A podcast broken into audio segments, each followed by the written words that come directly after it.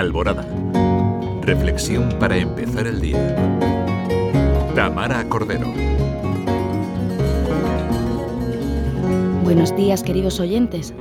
Estamos ya inmersos en el último trimestre del año y como si se tratara de un hechizo estacional, nos envuelve una sensación de urgencia.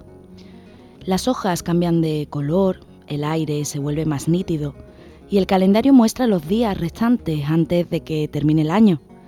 Es entonces cuando nuestras metas y propósitos, que parecían tan lejanos en enero, se vuelven imperativos inquebrantables. La prisa por cumplir lo que nos propusimos comienza a golpear nuestras puertas, recordándonos que el tiempo avanza inexorablemente. Esta ansiedad por alcanzar nuestras metas puede ser un arma de doble filo por un lado nos motiva a esforzarnos más, a ser más productivos y a enfocarnos en lo que realmente importa.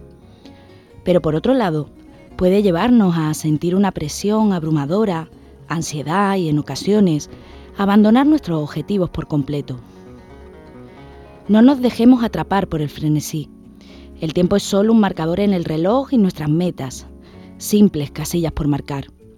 Y en todo esto las prisas no son buenas consejeras, la calidad de nuestro trabajo, nuestras decisiones y nuestro bienestar no debe sacrificarse en aras de cumplir una fecha límite autoimpuesta.